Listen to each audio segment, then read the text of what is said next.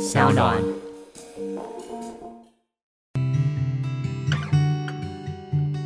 嗨，大家好，我是贾凯，是个导演，也是一个创业家。目前经营一个名为徐家凯共创实验所的线上沙龙，目标是创造一个自由永续的创作环境。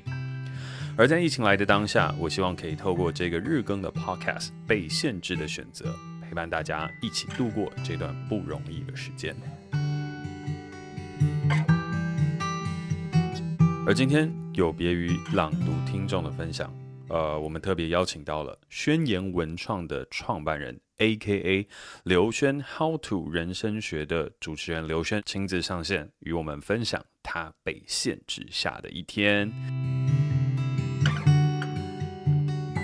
欢迎轩哥，嗨，嘉凯你好，嗨，各位听众朋友大家好，轩哥好久不见。我们上次碰面应该是在二零二零年那个时候 b a n s 上面所举办的 Future Talks 对吧？是，对呀、啊。然后自从那时候，我们就一直说要约要约。我知道你也你也找我好几次去你的酒吧，刚好时间都没办法配合上啊。我现在真的我非常后悔这件事，你知道吗？为什么没有找时间？趁着我们可以一起好好喝一杯的时候喝一杯。现在我们都没办法了，真的。但不过也刚好是因为在现在这个环境下，所以我们也才有这个机会可以在空中相会。嗯哼。好，那我们现在话不多说，那就请轩哥来跟我们分享一下，在这个疫情之下被限制的一天是怎么过的呢？我的一天啊，因为我的一天还有老婆跟小孩，所以我们呃，我们按表操课还蛮严谨的。因为小孩子要做远距学习嘛，他们现在这个像是我儿子是一三五上课，那我呃我女儿的话是每一天都要上，所以我们每天起来的时候呢，我可以完全告诉你 每一分钟我是在做什么，因为我们已经开家庭会议讨论出来的这个 schedule，八点到八点四十分就是起来收 床喝水，大家起来先呃伸展之后换衣服吃早餐。八点四十到九点半，我们先一起运动一下。我们通常我们看一个 YouTube 吧，做一些瑜伽啊这些等等，是全家一起做。九点半到十点呢，是小朋友他们练钢琴跟看杂志啊，或者看他们自己想要的书的时候。那这时候通常我会打电话回去纽约，跟我母亲，我天天都会跟她通电话。十点到十二点就是他们上网课的时候，也是我开始用心工作的时候啊。专心工作，这个是一天当中最黄金的一个时段。然后十二点到十二点四十分吃饭，十二点四十到一点钟大家做一些啊、包括要收拾垃圾啊这些等等的。一点到三点是 study time，所以小朋友他们做功课，那我又回来、回来，通常是开会呀啊，啊，或者像是今天我们有约访问这些等等。三点到四点是小孩子的 quiet creative time，所以他们可以做他们想要做的一些事情。呃，往往就是可能上个 YouTube 吧，他们他们看一些东西，但我们希望他们少用三 C 了。多半的时候就鼓励他们好好的，呃，他们可以做一个劳作啊，啊、或者看本书啊这些等等。那四点到四点半，呃，吃一个下午茶。四点半到五点 free time，五点到六点大家再一起运动一下。通常我们会玩，现在我们很疯 Active Arcade 这个 app，你下载之后呢，它会用你的手机上面的镜头，然后呢。有各种不同的游戏，举例来说，像是有一个，它会在荧幕上面显现各种球，那你会看到你自己全身，所以你要把那个那个镜镜头放很远，把手机放很远，你就用你的手去摸那个球，那你也可以把这个荧幕呢投到，例如像家里面的电视墙上面，那就大大的，对，它它的反应非常立即，而且它侦测上面我觉得都很灵敏。我跟你讲，这个玩到我们全家就暴汗，玩完之后等于一天的运动量已经够了。绝对有，绝对有，所以我还蛮推这个 Active Arcade。然后五点到哦，这是五点到六点嘛，六六点到六点半洗澡，六点半到七点半吃晚餐，七点半到九点我们大家一起看电视，九点到九点半小孩子上床睡觉之后，我跟我老婆就开一瓶红酒，我们就有我们自己的 couple time。有没有很详细？而且你我们刚才开那个开播的时候，你有没有看到我转身我去拍一个东西？我就是在拍这个 schedule，因为我把它印出来放在我贴在我墙上。哦，所以后面那个纸就是你的 schedule。对，right here。哦，但是我觉得这应该是我听到我所有朋友里面，就是爸爸妈妈过得最有条不紊，然后最好的一个范例了。不然我现在在 Facebook 上面啊出现的很多很多的朋友都在说，哦，他们现在跟自己小孩二十四小时共处一室，都已经快爆炸了。所以一定爆炸。可能我们有一点借由朋友们的经验，我们有很多美国的朋友，那他们很多已经 learn from home 一年了，一年出不了家门，你知道，所以他们很有经验，到底怎么样全家一起要和平相处。呃，要怎么样来分配时间这些等等，包括小孩子要不要参与家，那种做家事啊，然后老婆不要太辛苦啊，对，不然老婆就开始骂小孩，然后开始骂老公，然后两个人就吵架啊，这些等等的，这这，因为这些我们都有有一点体验过，我们也看过身边的朋友们体验过，所以我们就知道这个一定要有一个原则，大家遵守这个原则。那我们如果有一些变动的话，我们大家一起讨论吧，总是还 OK。但起码我们不用总是在问小孩：“哎，你现在在干嘛？你现在应该要干嘛？功课做完了没？啊，事情这个这个课有没有在上？”一一天让这样子问，他们也烦，我们也烦。哎，那好奇问一下，这是周间的 schedule 吗？那周末会比较 relax 一点吗？还是依旧也是这样子？哦，对，周末就 free，周末很 free，对，周末很 free，就看我们那个时候想要做什么。哎。哦、oh，OK OK，Yeah. 所以还是可以有一些那个休息、放松、relax 的时间就是了。哦，对呀，对呀，不然这个太像集中营了，我觉得。哦，对啊，我刚刚听到的时候，我就真的觉得天哪，好辛苦哦，爸爸妈妈真的真的很累。我跟你讲，在这个时候，真的当当爸爸的也累，当妈妈的更累。那呃，真的需要体谅彼此了，而且要知道。You know，这个如果有开始有一些摩擦的话，两边都要深呼吸一下，然后就说 OK，好，这个现在算了算了，和平和平最重要。哎，哇，我觉得这真的是典范。我们听众朋友听到这边，我觉得应该都可以来学习一下。但其实我们今天还有一个小小的问题，因为我们叫做被限制的选择嘛。我们当时候日更其实本来日更到五月二十八号就要结束了，但没有想到现在一路日更要到六月十四号，然后后面也还不知道会有多久。但那个时候在做节目的时候，就有一个想法是这样，就是呃，虽然我们现在生理跟行动的环境是被限制的，但是回过头来，我们的心灵其实没有被限制。嗯，然后这也是一个很好的时间点，就是我们常常在反思。呃，现在时代进步太快，然后或是我们跟不上整体的经济活动、科技发展。就像那年的时候，我们在 Future Talk 上面已经聊到了很多，就是我们其实呃大多数时候在二零二零以前，我们其实很多时间点都是被科技绑架、被电脑绑架、被手机绑架、被这个数位的一切所绑架。那现在其实是一个停下来的时间点，我们也去不了哪里，也没有办法再去追逐这些东西。那现在回过头来，当我们生理环境和这整个被限制的状态下，轩哥有没有观察到一些不同的事情？又或是可以跟呃听众分享一些自己所看到的一个 insight？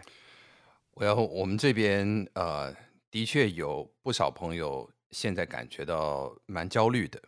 啊。那呃，尤其对于台湾的朋友来说，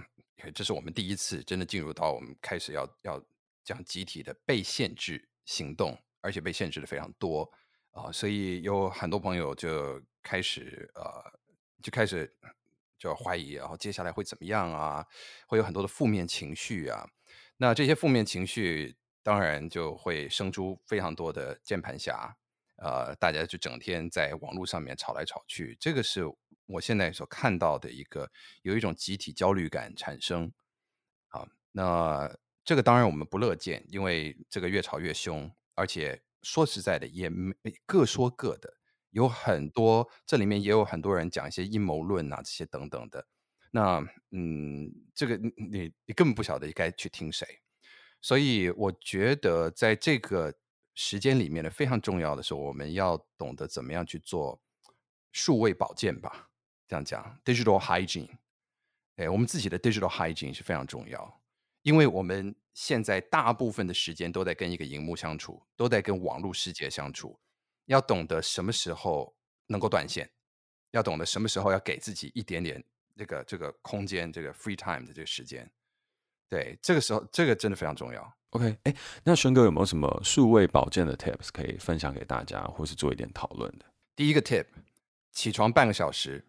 不要看手机，前面半小时真的。对大部分的人来说，起床前面半小时是脑袋最清楚的时候，也是精神最好、最能够专注的时候。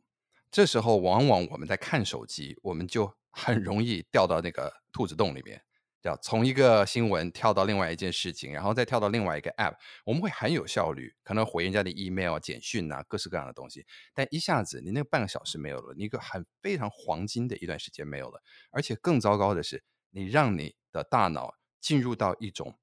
被动、被信息牵着走的状态。所以，当这个半个小时结束之后，你只会留下一个隐约的焦虑感，因为你一起床已经开始啪啪啪啪啪啪啪啪。做很多事情好像很有很有效率，但是你同时你也吸收了可能很多新闻的负能量，或者看到了一些就是啊需要回的一些事情，一些悬念造成。所以当你坐下来开始泡你这第一第一杯咖啡的时候，你已经在一个焦虑状态了。那这样不好。所以如果你要你一天过得比较顺的话，你前面这半小时非常重要。起来喝杯水，伸展一下，看看外面。如果可以的话，到顶楼去晒晒太阳，get some you know 维他命 D。然后呃，你可以你可以先静坐一下，拿出一个笔记本，先稍微写一下我今天想要做些什么事情，可以做一个 list。哎，然后也不要先看什么电脑荧幕啊这些，就先自己的很安静的处在那边一段时间，为你的生活先找到一个锚点。呃，先先定下心来，你定下心来之后，你做任何事情都会顺的很多，你也会比较情绪稳定。所以我给大家这个建议，这是第一个，很容易做，但是很难做到。相对来说，第二点，睡觉之前的半小时不要看手机，这个更难。这个连我很多时候我都没办法。我觉得这真的对当代人是一个非常非常大的挑战啊，这是一个挑战，但这是非常时期啊，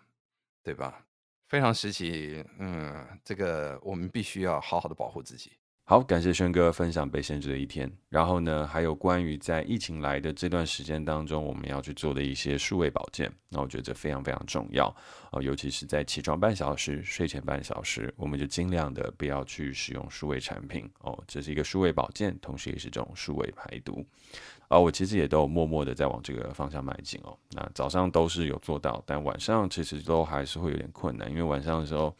就是会想看个 Netflix 啊，然后有些时候工作讯息跳出来，然后震动，就不免俗的还是会看一下手机这样子。对对。那最后问一个小问题，就是我接下来会去访问另外一个人的一天。那这个人的话呢，他是一位医生，现在正在第一线努力奋斗中。那不知道轩哥是不是可以给这位受访者，也就是我们现在正在前线奋斗的医生，一个小小祝福或打气的话呢？啊、嗯，对于所有在第一线在为我们奋斗的朋友们，我觉得啊、我我只能献上我最大的敬意。我知道现在叫他们啊、要懂得停下来，先也要照顾好自己。就像是这个紧急降落的时候，你先为你自己戴上氧气罩，再为你旁边人戴上氧气罩。但但这个时候，我知道对于医护人员来说，他们现在有一个非常紧要的任务，所以我知道这个是，嗯，只能说 God bless them 希望他们一切都好。好，那感谢轩哥分享他的一天。如果大家喜欢的话，也欢迎大家去听轩哥的 Podcast，刘轩 How to 人生学。感谢轩哥，轩哥拜拜。谢谢嘉凯，谢谢。好，那接下来呢，就要进入到今天的哲思观点了哦。不过从今天开始呢，我们就要来一点特别的哦，因为刚刚在指挥中心的宣布下，所以让我们知道了我们的三级警戒即将要延长到六月二十八号啦。所以本来以为呢，呃，只能做到下礼拜一的这个特别篇，看来跟大家的缘分依旧还是会再持续一下。嗯，但是我自己也是真心希望，就是这份缘分不要持续太久了。但是就像我说的，福兮祸兮，呃，世界上没有绝对的好事，也没有绝对的坏事。正因为呃这个特别篇可以延长往下，所以它也让我多了一点时间来策划，有没有办法把这样的一个哲思观点变成一个。呃，系列性的单元来让大家更可以由浅入深，或是更可以一个系统性的方式来去了解，呃，我所设想当中的一个哲学的可能性。所以呢，我今天就特别花了几个小时的时间，然后去把我想要去分享的一个很重要的哲学系统整理成大概十到十二集左右的一个单元，来跟大家进行一个完整的分享。那这十到十二集的单元呢，它其实是关于是灵性跟哲学结合的一个观点内容。然后大概的梗概，它会从我最近读完的一本书叫做《A New Earth》呃，一个新世界这样一本书的几个 chapter 作为它的框架。然后也会引用一些其中的论述定义去作为一个延伸的发想，所以如果呃有兴趣，就是接下来这十几天打算一起去走完这个哲学与灵性的相关探讨的一些朋友，呃，可以上电子书店去订购一本叫做《A New Earth》一个新世界的书籍。然后它是一个二零零八年出版的读物，因为我现在手上翻到我这个读物的话，它是出版了，就是二零零八年出版印刷。那呃，我刚刚稍微查了一下，电子书店都还有，那我就没有特别推荐哪一个电子书店，因为没有人给我业配，所以如果有人就是接下来愿意给我业配的话，那我就朗读那一个电子书店的名称，但没有，所以呢，我就没有推荐哪一个特别好，因为我自己都是看实体书为主。好，当然有人业配，我觉得说我以看电子书为主了。好了，那这个都是开玩笑的，那只是回过头来，好吧，我真的缺乏一点幽默感。好了，之后。那个幽默担当还是交给我们的共同主持人 Kitty 就好。那拉回来，呃，这个二零零八年所出版的读物呢，我印象没错的话，也是应该是我那时候买来有兴趣，可是却看不懂的一本书。跟叔本华的人生智慧箴言一样，就是要能看得懂它和真领略它的风采，可能要等十几年后才能够去感受到书中真的所要传达的一些各种奥秘，和结合人生经验，才能用一个新的论点来去呃论述它，跟去把自己的生活做结合。好。那开始以这本书去切入剖析之前，我想要先来用今天这一集去聊聊我所认识的哲学和灵性之间的观点。那很多人都会觉得哲学跟灵性它是两个不搭嘎的事情，因为一个是很理性的思辨，一个是很感性的在呃挖掘自己的内心。但其实就我的观念而言，哲学、灵性它的本质都是一样，甚至连科学也是。所以呢，这三门学问它其实都有一个共同的本质，就是它都在探寻所谓本质的奥秘。所以在今天的哲思观点当中，我就想要先来把这三个东西，呃，一起去做一个分享跟论述，然后到后面的时候，从明天开始，再来从灵性当中去探讨很多关于哲学跟科学，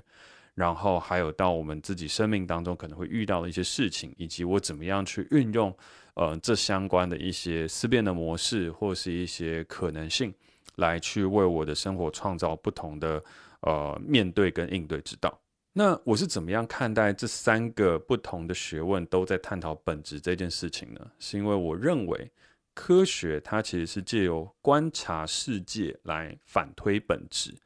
这个是什么意思呢？呃，这个意思其实我觉得还蛮容易理解的，因为科学举凡物理、化学、生物这些等等的东西，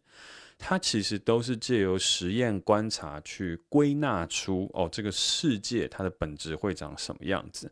所以他依旧是在研究世界的本质这个事情，只是他用了很多科学的观察。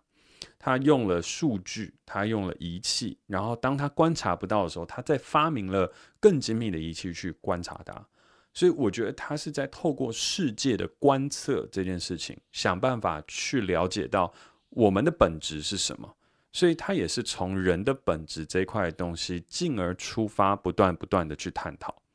那回过头来，哲学是什么呢？我觉得哲学它就跟科学的观察世界有一些不一样。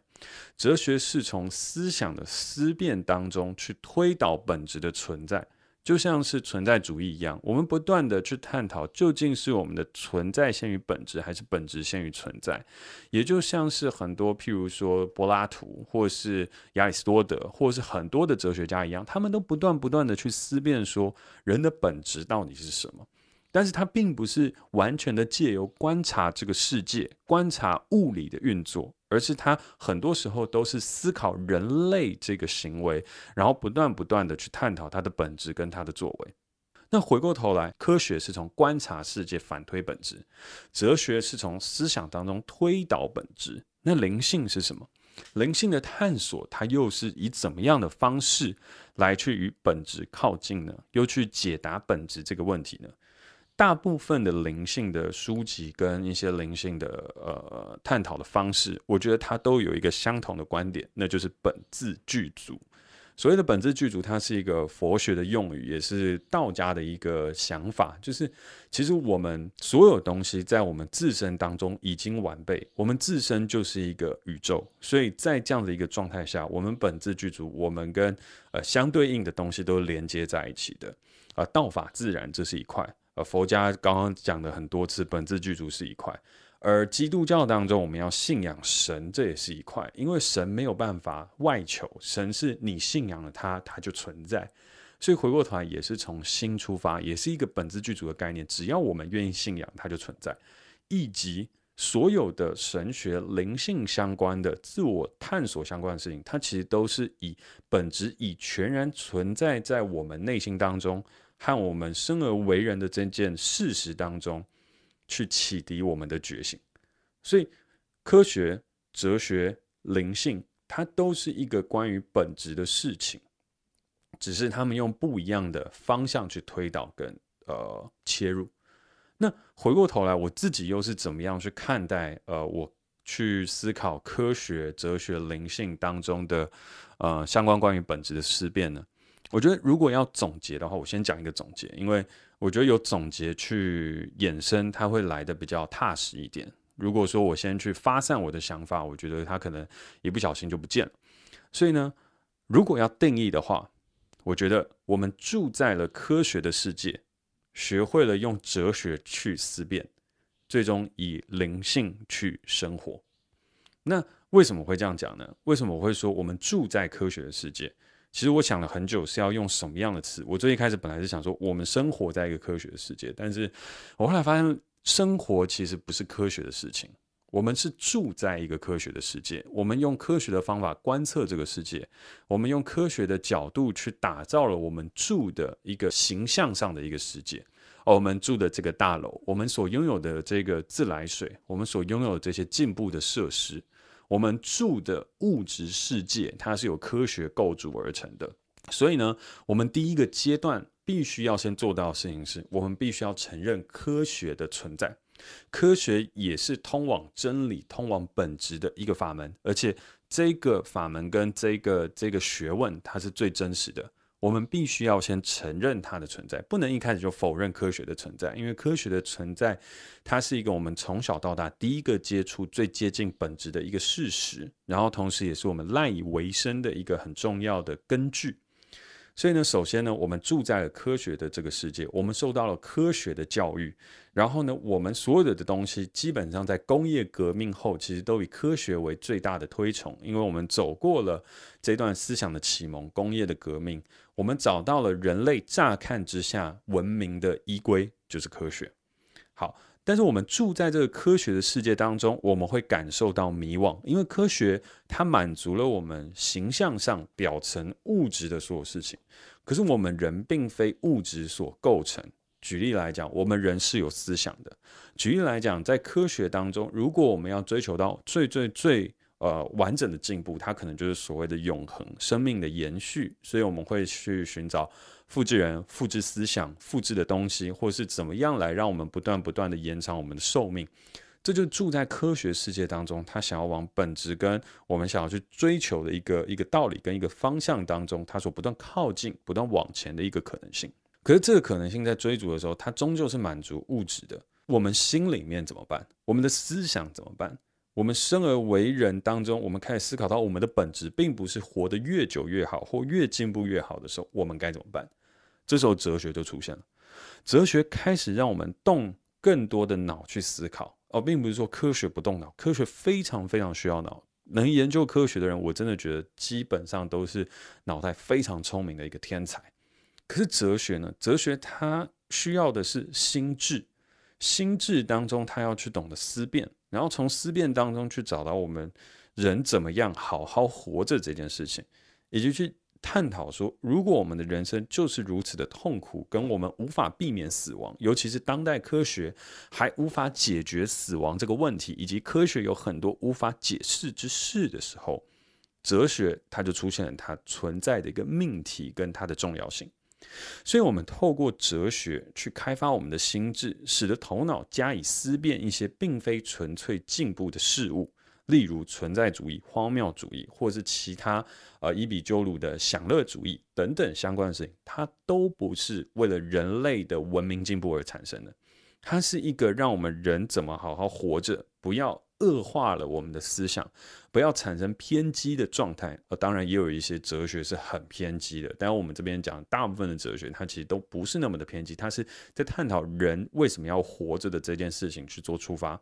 以及从哲学角度去衍生出我们对世界的诠释。所以回过头来，无论是到了后来，我们非常实用的哲学，马克思的呃马克思主义，就是马克思他所代表的一个共产主义，它被实践到了现实当中。那也包含就是从自由主义当中回到的我们市场当中资本主义的一个建构，亚当·斯密的这样子的一个理论，自由市场的一个这样子的呃规划跟一个方式来去推动了现在资本市场当中的蓬勃发展。它就是相信一个看不见的手，它会去调节人类的生活，然后不断不断的让我们变得越来越好，越来越棒。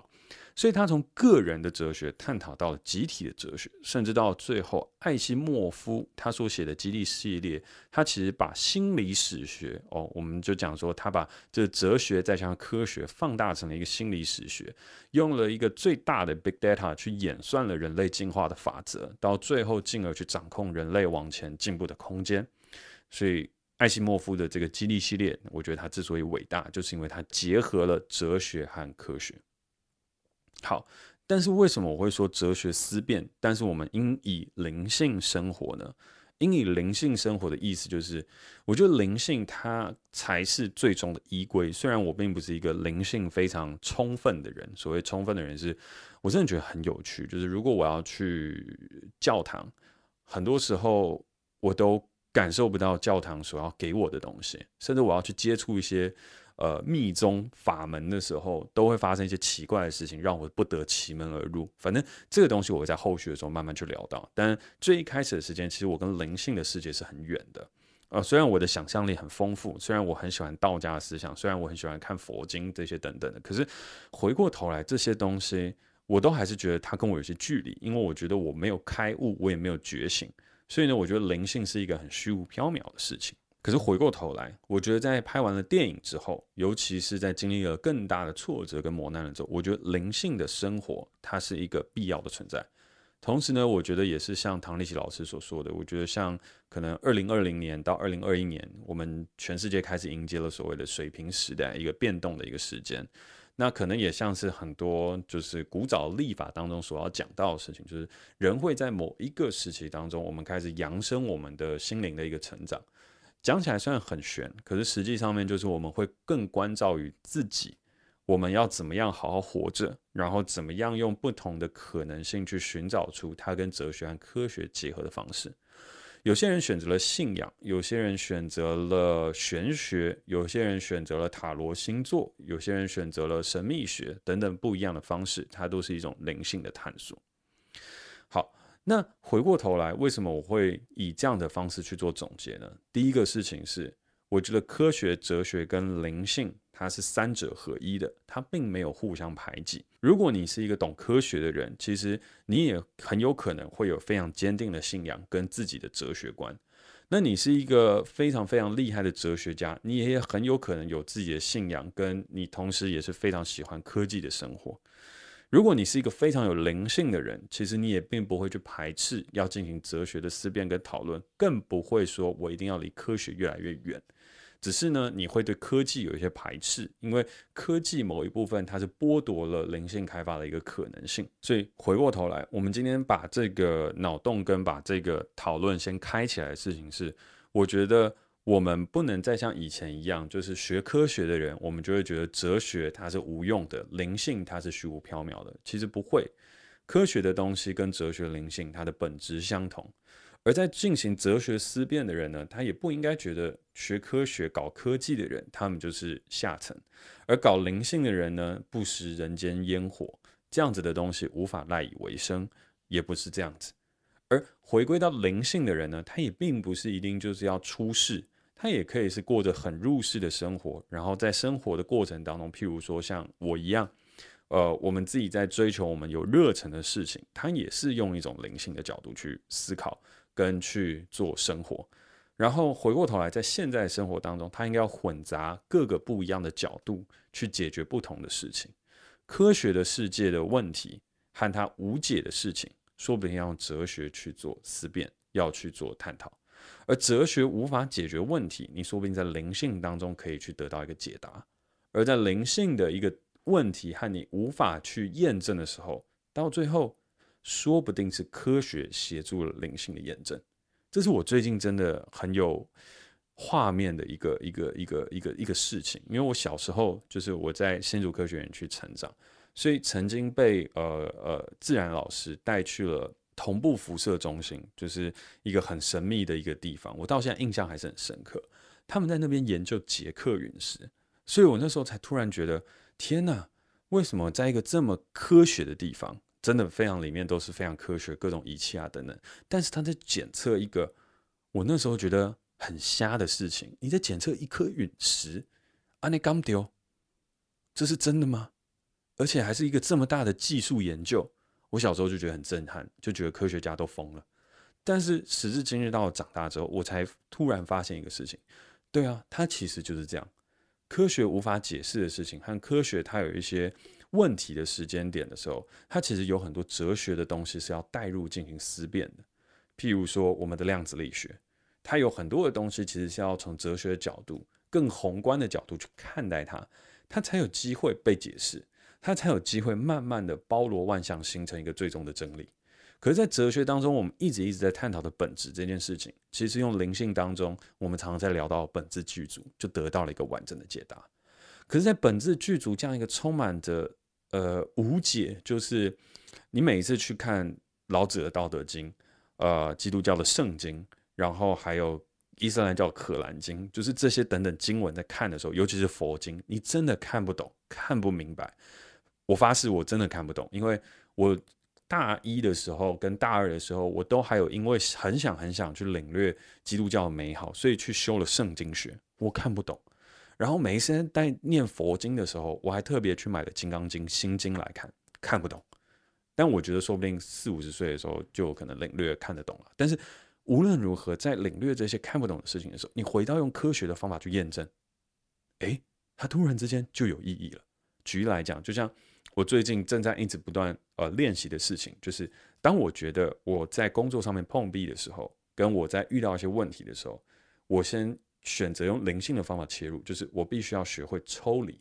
然后抽离了之后呢，我再用科学的方法去看我自己的心是不是变得更加平静。我之前甚至还有做过一个很无聊的事情，就是我看我的脉搏有没有变化，所以我已经也不能说病态了，就研究到和。实验到这样的一个程度，就是我量着我的脉搏，然后感觉它，然后选择用抽离的方法，然后呢去重新去说服自己去做接受，然后说服完了之后，哎，我的心跳真的变慢，然后我的东西，我的心灵感觉到更平静。可是这是科学角度告诉我，因为我脉搏真的变慢，我前面本来是嘣嘣嘣嘣嘣嘣嘣嘣嘣嘣这样跳，但后来就变成平缓的一个脉搏，可能以中医来讲，这脉象就趋于平稳。好，所以呢，接下来呢，未来的十到十二集，呃，我将会从一个灵性的书籍当中，用很哲学跟科学的角度去探讨跟去分析它，再加上我自己的故事，然后希望可以带给大家一些不同的收获。那最后的话呢，就再次说一次，我对于这整个世界我们所处的一个环境的一个总结。我觉得我们是住在一个科学的世界，然后学着用哲学去思辨，最终期待可以用灵性。去生活。好，那接下来呢？今天老样子还是要放一首歌。那这首歌呢？呃，如果要选做灵性与哲学的收尾的话，那势必就是要向我们另外一位呃热爱灵性探索的共同主持人 kady 致敬一下。所以呢，就是要用这首《安放》作为今天这一集被限制下的选择的结尾。感谢大家收听今天的 Podcast，我是嘉凯。而若你有想收到我每天所撰写的电子报或参与我的行动，欢迎点击资讯介绍栏的链接，加入徐嘉凯共创实验所。我们明天见。凌晨三点，也看过我的白天，隔着书架炙热的双眼，原来这双眼要是用期限。你让我有了地方躲藏，不再怕城市的繁华。昼短夜长，是否如往常？现在回头望，都还发着光。会记得我吗？在你机车后座上，找不到世界上那么安全的地方。我会再快乐吧。就像之前一样，日子会再滚烫，和灵魂